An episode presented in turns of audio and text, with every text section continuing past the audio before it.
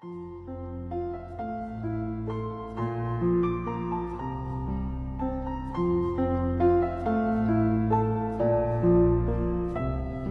还记得，在斯拉万月漆黑的夜晚，淅沥的雨声穿过我睡眠的间隙，在我心里唤醒一种比酣睡更深的欢乐的激动。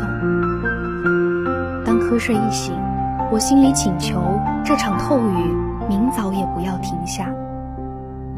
我出门将能看到我们的巷子里积满大水，水池埠头上的石阶也全部被水淹没。但当我往那个年月望去，发现秋季正坐在他的王位上行使权力。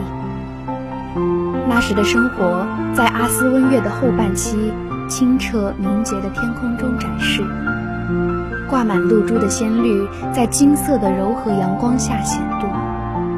我在南面厢房小筑，作词填曲，附和着乔蒂哥哥所作的曲子。轻轻低哼，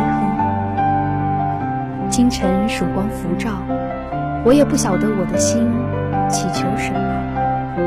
太阳渐渐高升，前客厅的时钟敲响正午时刻，整个心似乎沉醉于歌唱赏舞悠闲的激情里，一点也不挂念日常琐碎的事。